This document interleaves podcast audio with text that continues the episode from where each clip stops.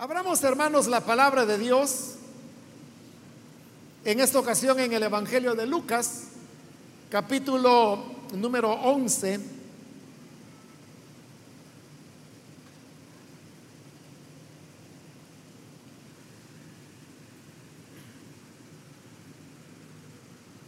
Capítulo 11.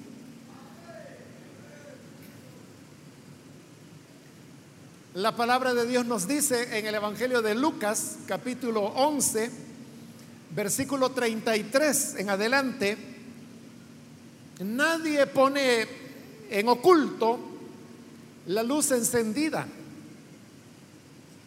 ni debajo del almud, sino en el candelero, para que los que entran vean la luz. La lámpara del cuerpo es el ojo. Cuando tu ojo es bueno, también todo tu cuerpo está lleno de luz. Pero cuando tu ojo es maligno, también tu cuerpo está en tinieblas. Mira pues, no suceda que la luz que en ti hay sea tinieblas. Así que si todo tu cuerpo está lleno de luz, no teniendo parte alguna de tinieblas, será todo luminoso, como cuando una lámpara te alumbra con su resplandor. Amén. Hasta ahí dejamos la lectura. Pueden tomar sus asientos, por favor, hermanos.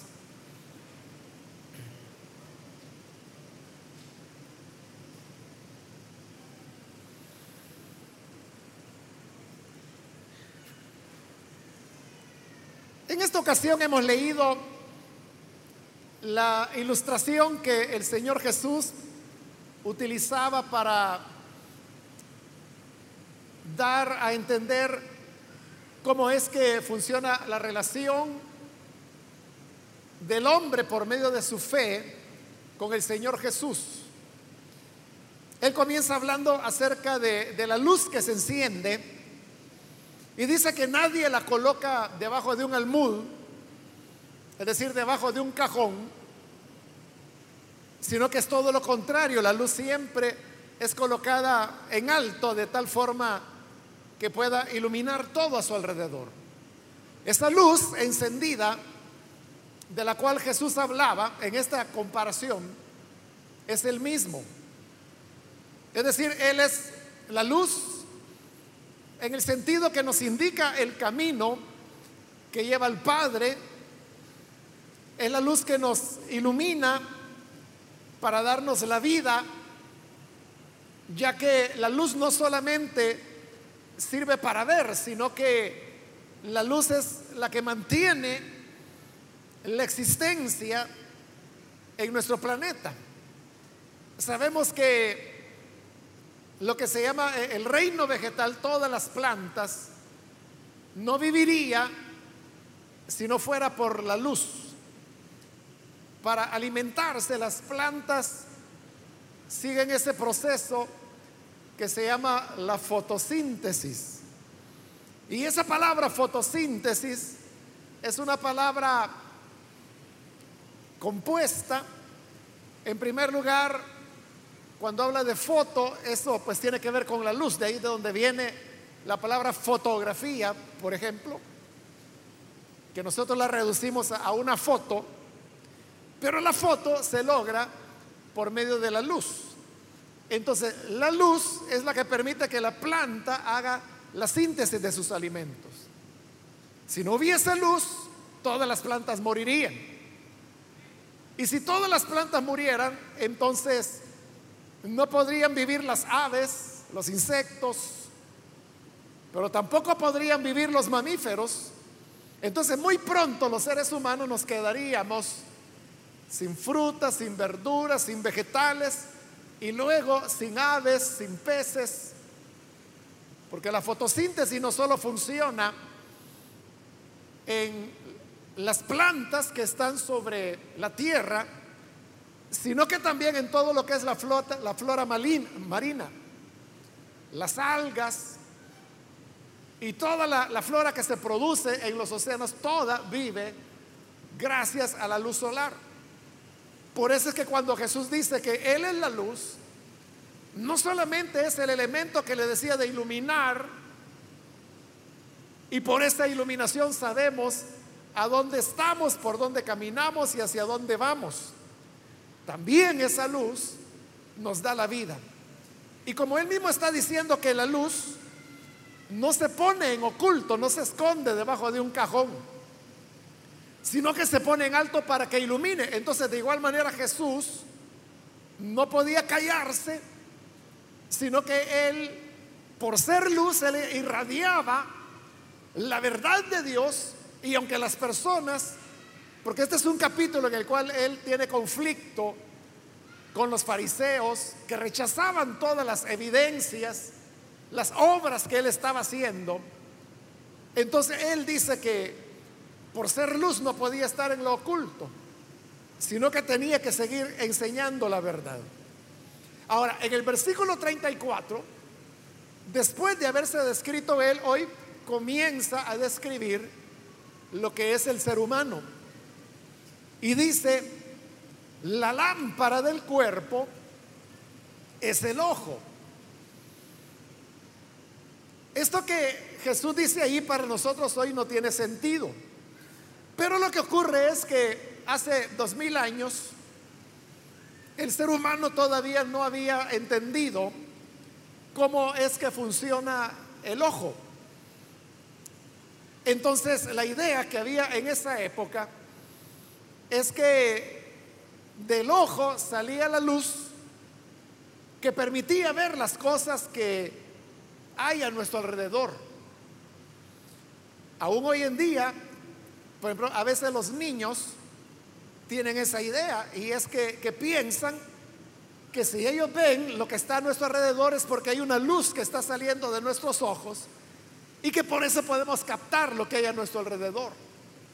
Por eso es que el Señor dice que la lámpara del hombre es el ojo, porque esa era la idea, que la luz salía a través de los ojos.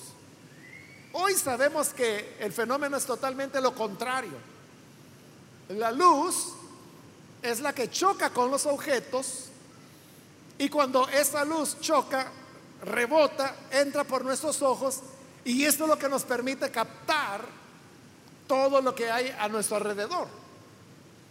Por eso es que dependiendo del color que tenga determinado objeto, así es la cantidad de luz que va a reflejar o que no va a reflejar. Los colores oscuros son los que menos luz reflejan y los colores claros son los que más luz reflejan. Por eso es que si una persona está utilizando ropa negra, por decir algo, a determinada distancia ya es un poco difícil, en primer lugar, saber si hay allí una persona. Pero si una persona viste con colores claros, por ejemplo el blanco, entonces es más fácilmente localizable. Nuestras paredes de este edificio son blancas y eso es lo que ayuda a que el edificio se vea más iluminado porque como es un color claro, la luz es reflejada en mayor cantidad. Pero si las paredes fueran negras, aunque tuviésemos la misma cantidad de lámparas, se vería un poco más oscuro porque los colores oscuros reflejan menos la luz.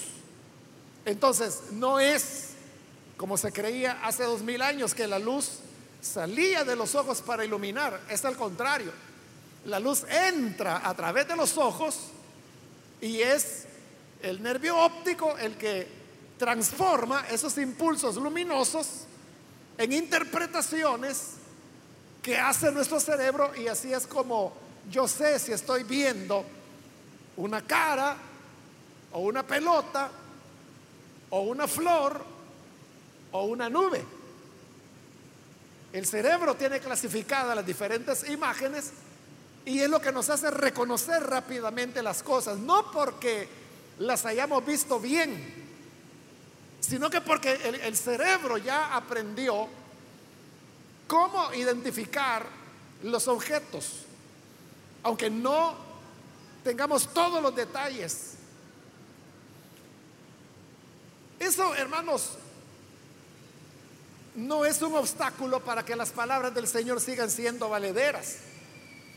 Porque la enseñanza de Él no es que la luz sale del ojo, sino que Él de lo que quiere hablar es del papel que el ojo juega en el tema de la fe. Recordemos que Él ya dijo que Él es esa lámpara encendida que irradia luz. Entonces continúa el versículo 34. Cuando tu ojo es bueno, también todo tu cuerpo está lleno de luz. ¿Qué quiere decir con esto de cuando tu ojo es bueno? No significa que es cuando vemos bien, que no tenemos problemas en la vista. No se refiere a eso, tu ojo es bueno.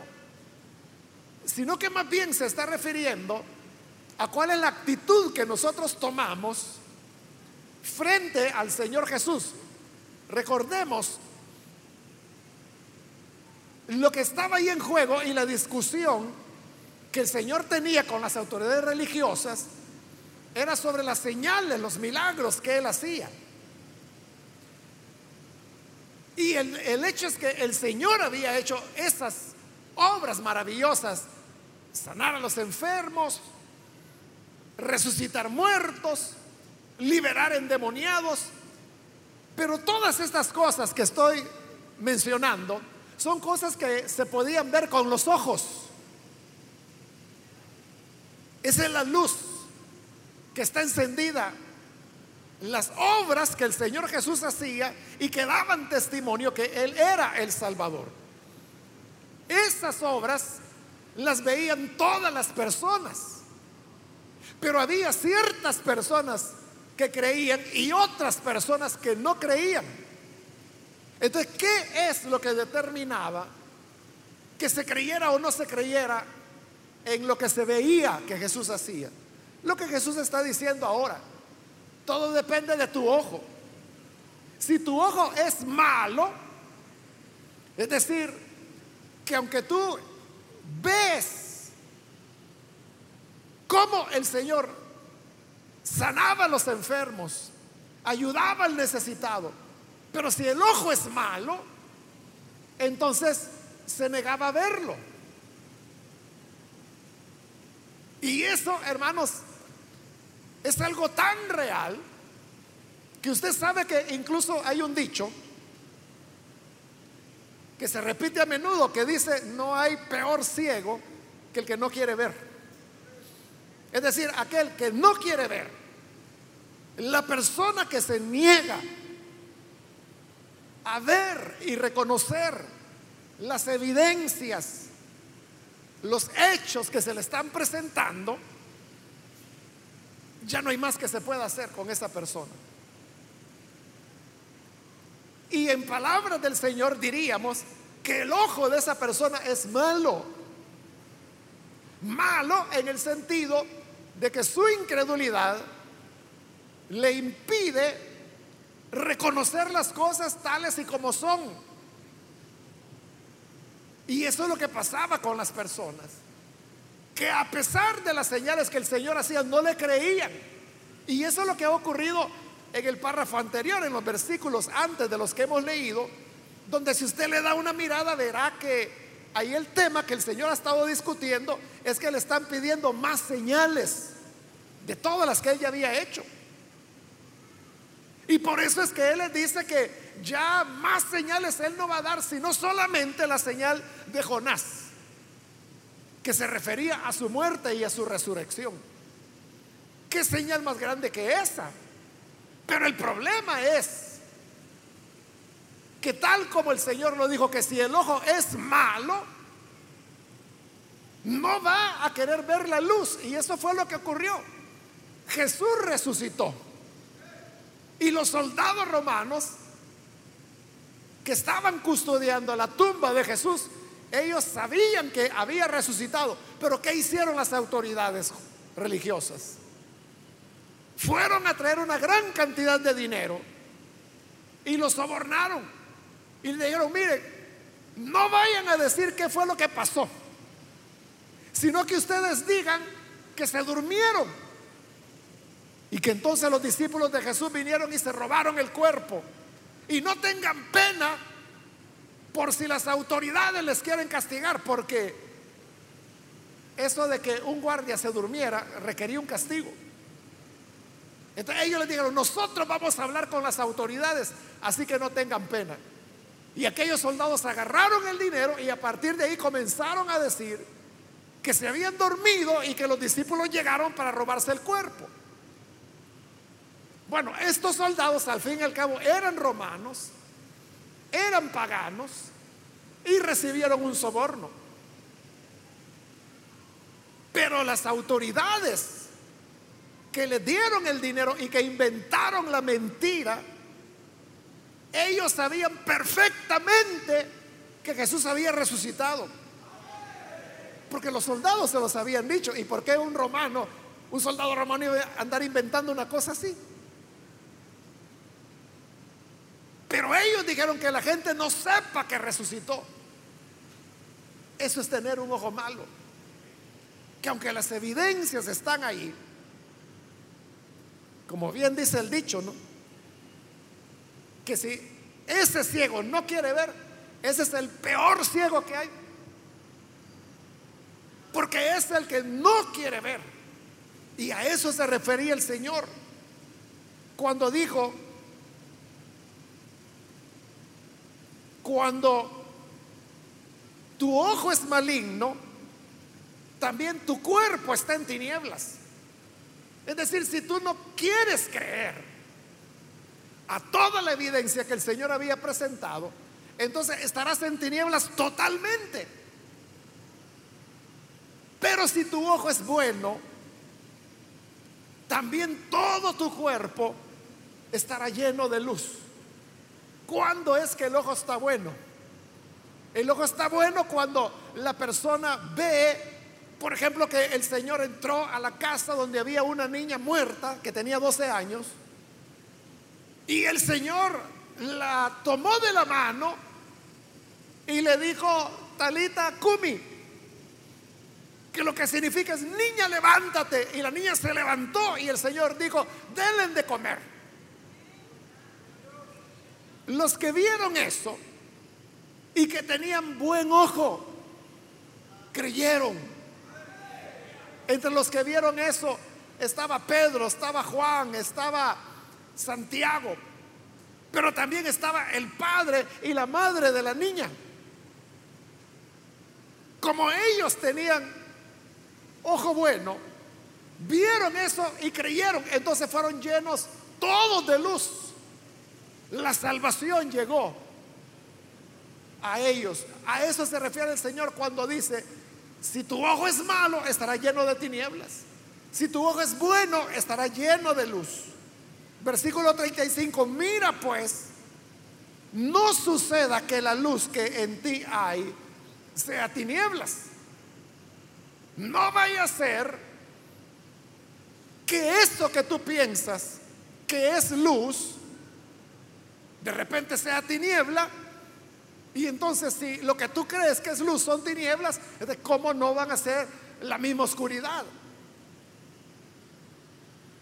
Estas personas que creían tener la luz, pero que lo que realmente tenían tinieblas, eran aquellos que de igual manera seguían rechazando al Señor Jesús.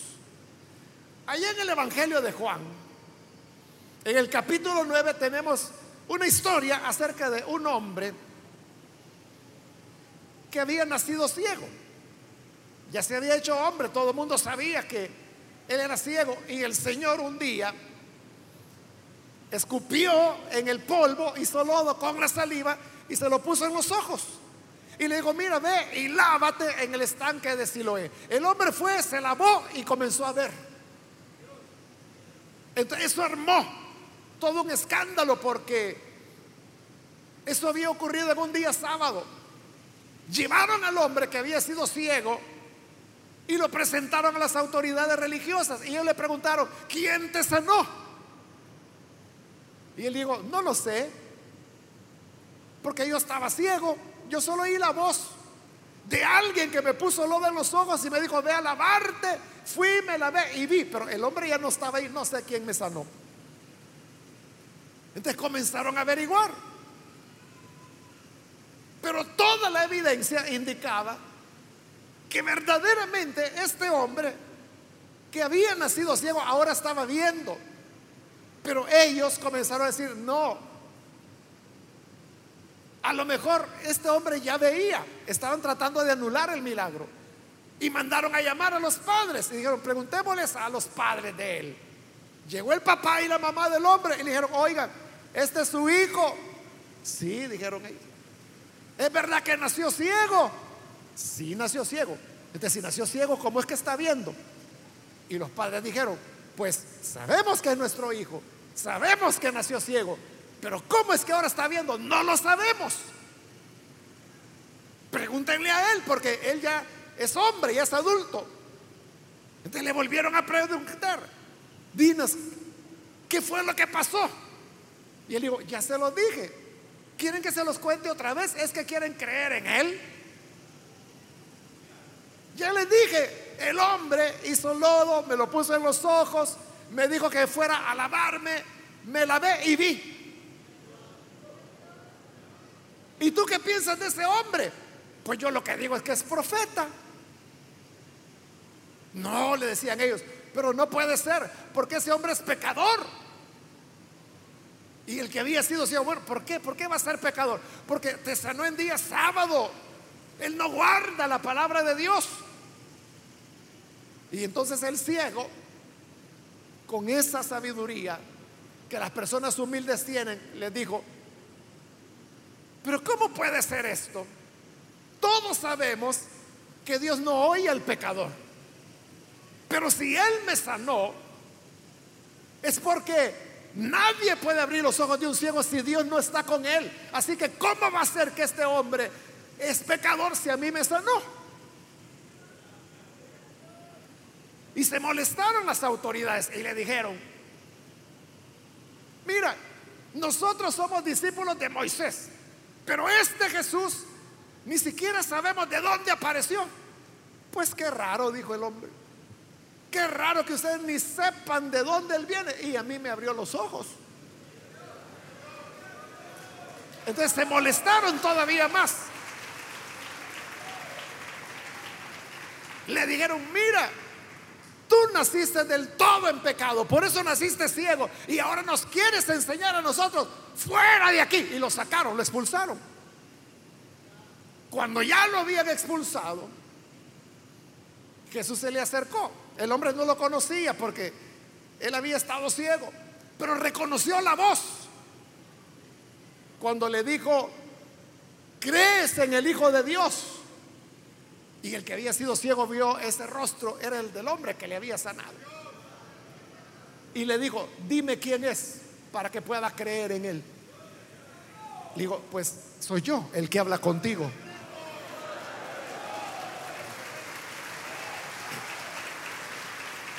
Y el hombre que había sido ciego, ahí mismo se arrodilló y lo adoró. Y por ahí estaban los fariseos viendo. Cuando el hombre estaba adorando, Jesús dijo esto. Para eso vine al mundo.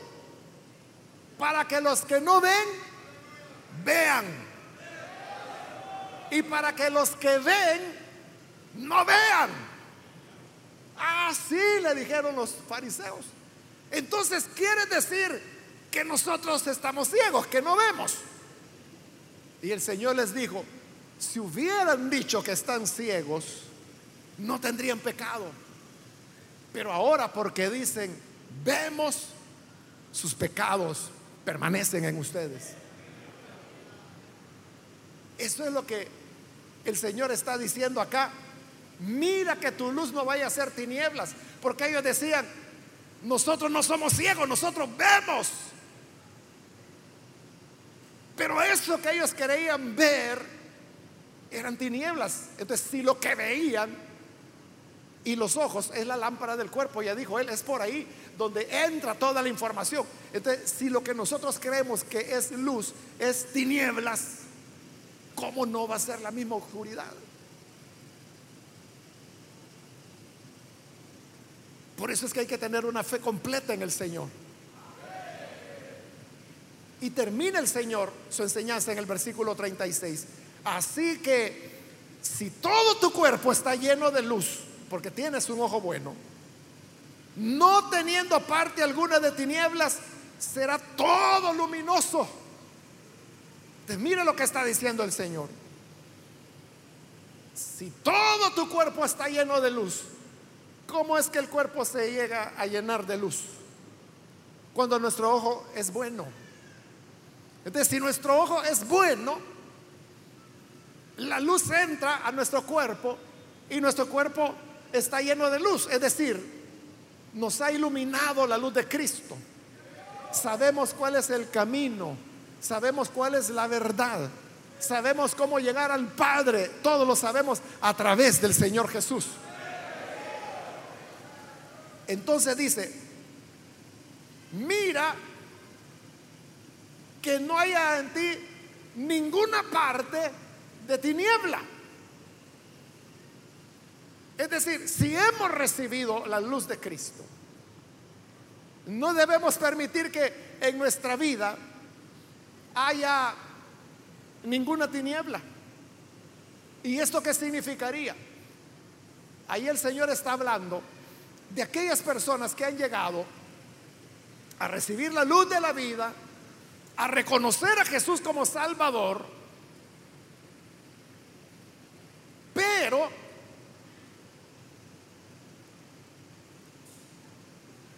todavía hay elementos en la vida de esa persona que no son coherentes con la luz que él ha llevado. Por eso es que dice, no teniendo parte alguna de tinieblas. Si la luz está en ti y no hay ninguna parte de tinieblas, entonces tu cuerpo será todo luminoso. Como cuando una lámpara te alumbra con su resplandor. Es decir, la vida de esa persona será luminosa. ¿Y qué es luminosa? Luminosa es que tiene su propia luz. Es decir, que así como Jesús al principio dijo que la lámpara que ha sido encendida, la luz que está encendida es Él. Hoy nos está diciendo que por tener un ojo bueno, por creer en Él, nosotros también podemos llegar a ser luz. Pero si no hay ninguna tiniebla en nosotros, estas tinieblas, como dije hace un momento, son aquellos elementos en nuestra vida que no van con la fe que profesamos. Cuando una persona que manifiesta ser creyente, miente, roba, defrauda, engaña y todas las demás cosas que son incoherentes con la luz. Cuando eso sucede, esa persona no está reflejando la luz de Cristo, sino que lo que está haciendo es que se está convirtiendo en un obstáculo para que la luz del Evangelio sea conocida. Usted sabe que vivimos en una época, hermanos, en que la gente ha perdido la confianza en el Evangelio, en las iglesias. ¿Por qué razón? Porque no es que la gente hoy sea más dura, no es que hoy la gente sea más atea. Fíjese que hay personas, ¿verdad?, que dicen que no creen en Dios. Pero lo que ocurre es que también hay diferentes tipos de ateos. En teología se estudia incluso el ateísmo Pero por no hacerle larga la historia, hay un ateísmo que se llama práctico. Esa es la mayor parte de ateos. Es aquella gente que realmente ni se ha puesto a pensar bien el tema, sino que simplemente dice, Dios no existe. No, esa es una fantasía, ese es un mito. Pero si usted viene y lo comienza a cuestionar con argumentos, que le demuestre su ateísmo, resulta que no tienen argumentos, sino que es una cuestión práctica, simplemente. O sea, yo no quiero vivir con esa idea de que al final Dios me va a juzgar, que Dios me ve. entonces, no, mejor niego eso, Dios no existe. Ese es el ateo práctico. Ese es aquel que dice, gracias a Dios soy ateo. E, es un ateo que no es consistente, que no tiene argumentos. Lo hace simplemente por cuestiones prácticas. Pero está el otro ateo. La mayor parte de los que dicen ser ateos son ateos prácticos. Pero hay otros ateos que son mucho, mucho menos, que son los que se llaman los ateos consistentes. Esos son aquellos que sí han pensado en el tema y que tienen sus argumentos y que le van a decir, es que vea,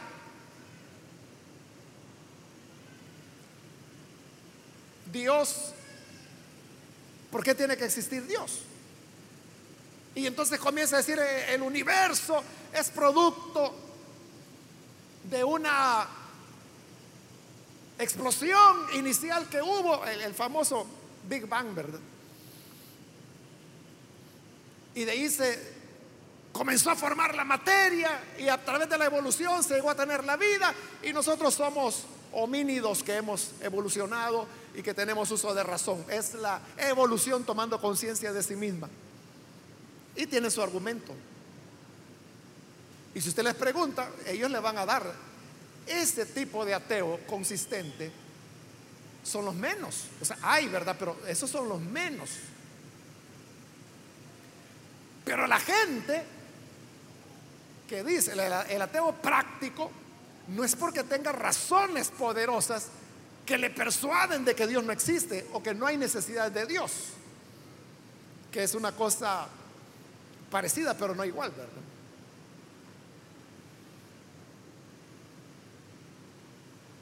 Pero las personas si tienen un rechazo hacia el Evangelio, si usted los oye, no es porque tengan algo en contra de Jesús, no es porque digan, es que a mí me parece que Jesús fue un charlatán.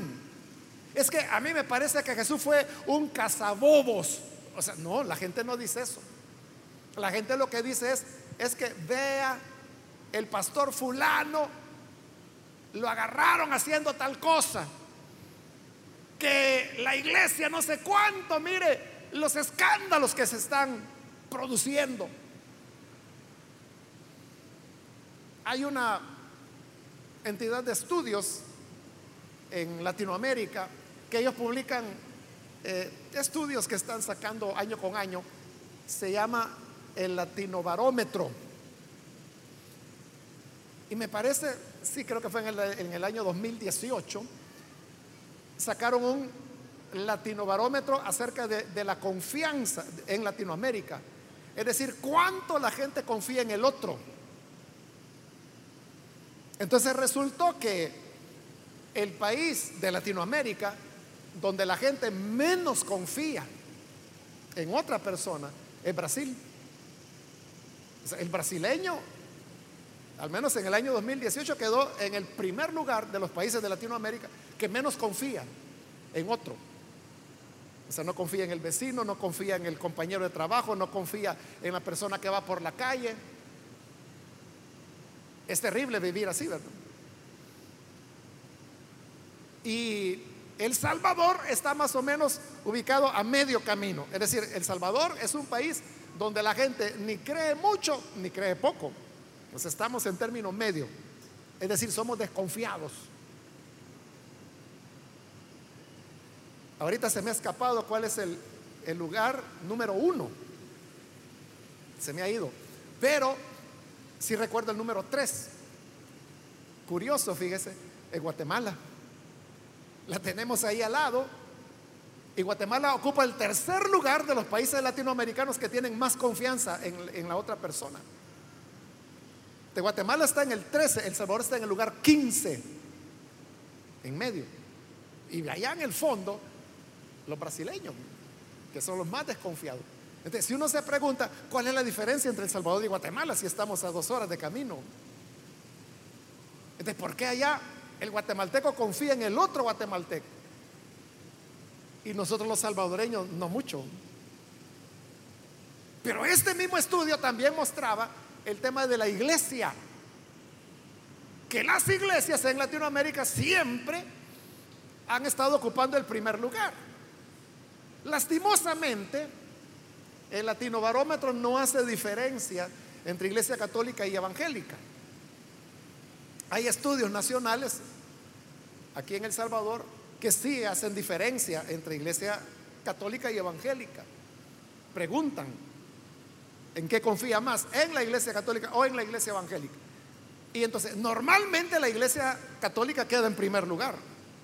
Ha habido algunos años en donde la iglesia evangélica sube el primero y la iglesia católica al segundo. Pero ahí están, entre primero y segundo lugar. Pero las iglesias son lo más confiable, en lo que la gente más confía.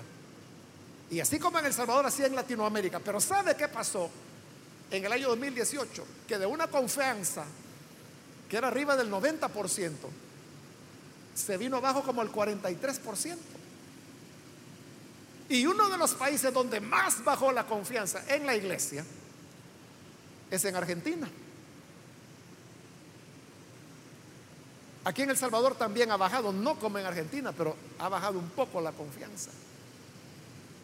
En último lugar están los partidos políticos. Ellos siempre han estado en el sótano. Y las iglesias han estado arriba en la cabeza. Pero si uno se pregunta por qué cayó tanto la confianza del argentino en la iglesia, ahí viene el problema del latino barómetro, ¿verdad? Que como no hace diferencia entre católico y evangélico, ellos, iglesia, entienden las dos. Pero ¿qué ha ocurrido en Argentina en los últimos años. Lo que ha ocurrido es una de escándalos dentro de la Iglesia Católica por el tema de los abusos a menores. Entonces, ¿qué ha ocurrido? La gente perdió la confianza. Todavía no ha habido, hermanos, un estudio. Aquí en El Salvador los hacen periódicamente. Yo creo que ya no faltará mucho, tal vez ya lo andan haciendo para ver cómo está la iglesia evangélica, porque aquí en El Salvador sí la separan. A ver cómo estamos, ¿verdad? Pero lo que sí es una realidad es que ha bajado la confianza. Pero vuelvo a la pregunta, ¿por qué la gente desconfía? ¿Porque Jesús ahora es menos creíble? ¿O porque el Evangelio ahora tiene menos sentido? ¿O porque la gente piensa que ya Dios está muy viejito y ya se ha de haber muerto? ¿Es por eso? No. No, la gente lo que ve es el escándalo. Es que se acuerda de aquel pastor fulano. Mire, pues, preso está. Y mire, aquel otro mengano, tal cosa. Y que mire, el fulano le robó a la iglesia. Toda la gente. Bueno, no toda, ¿verdad? Pero mucha gente encuentra su tropiezo en la misma iglesia. Por eso es que yo lo he dicho tantas veces, que el mayor enemigo para la evangelización no es el diablo, no es el mundo, no son los ateos, no es nada de eso. El peor enemigo que tenemos es la iglesia misma, nosotros mismos. La misma escritura lo dice, Dios lo dice a través del profeta. Por causa de mi pueblo, mi nombre es vituperado. Fíjese, por causa de mi pueblo. O sea, no por causa de los paganos, no por causa de los homosexuales, no por causa de los ateos. Lo que usted quiere imaginar, no es eso lo que mancha el nombre de Dios. Por causa de mi pueblo, dice el Señor. Por eso es que el Señor ahora dice, mira, si tu ojo es bueno, entonces la luz está en ti. Pero asegúrate que esta luz sea plena, no teniendo parte alguna de tinieblas. Que no haya nada oscuro en tu vida, que, que la gente no tenga que decir, no, si fulano o mengana es una gran persona, es una gran creyente, Lo único que tiene un genio, ahí hay algo que está oscuro. No, si él es un, un pan de Dios este hombre, maravilloso, pero tal o cual cosa. De cuando la gente tiene un pero,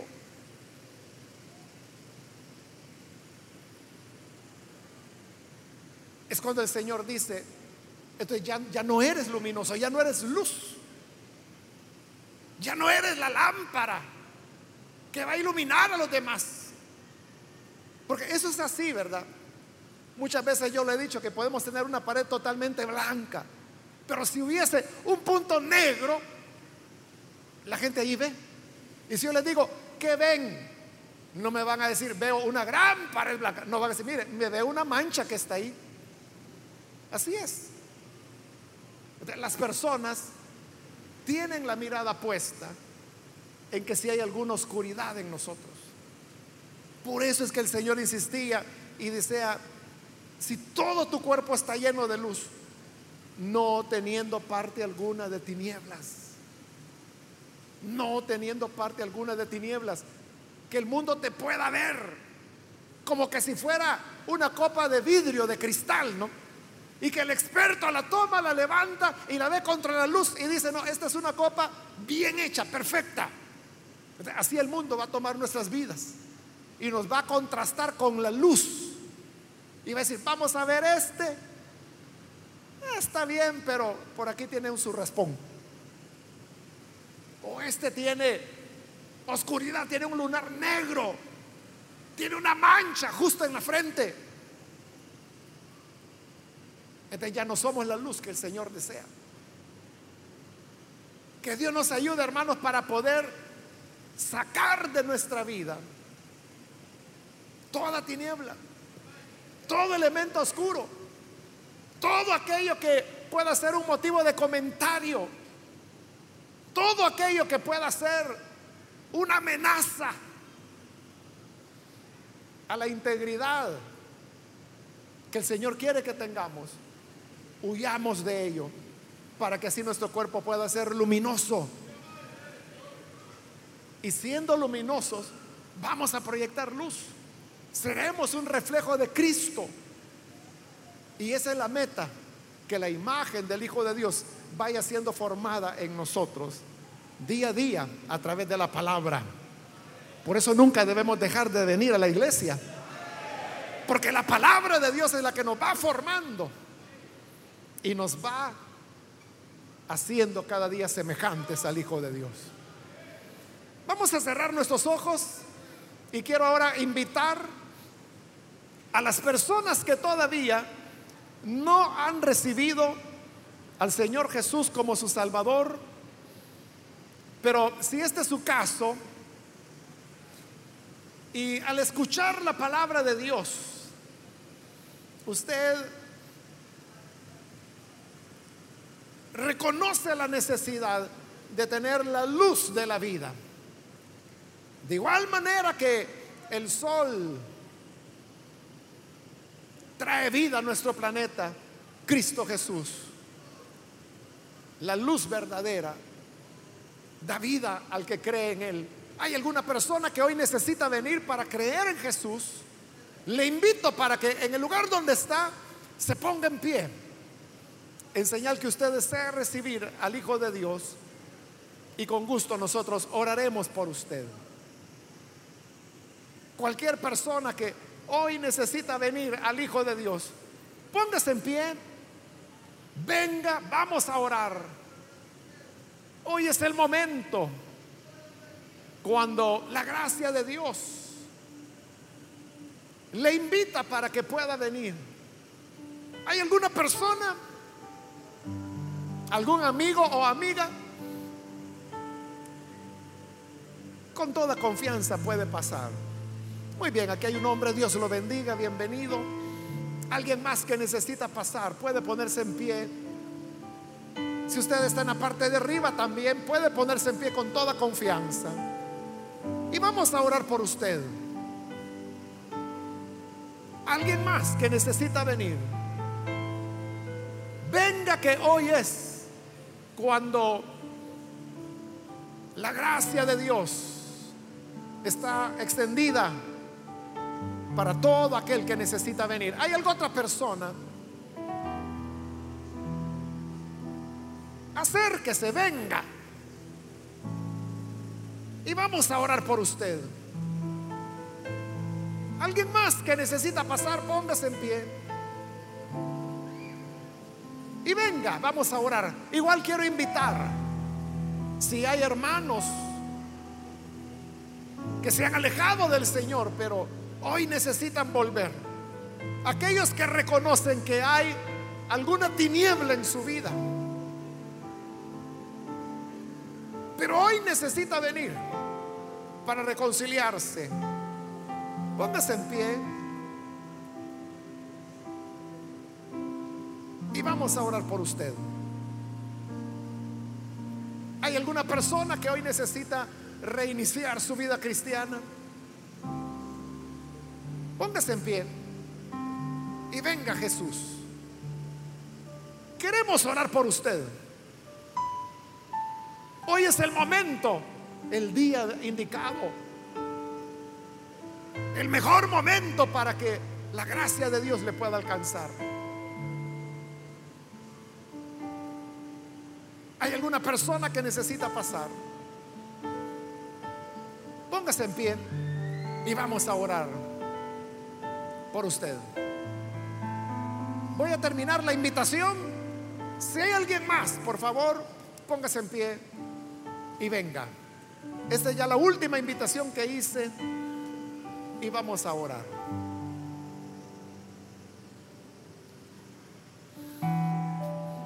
Bien, aquí hay otra persona, Dios la bendiga. Bienvenida. Si hay alguien más que necesita, aproveche estos segundos que vamos a orar en este momento. A usted que nos ve por televisión o por internet o nos escucha por radio, le invito para que se una con estas personas que están aquí al frente y ore con nosotros. Señor, te damos las gracias por estas personas que tú, Señor, has rescatado. Gracias porque el ojo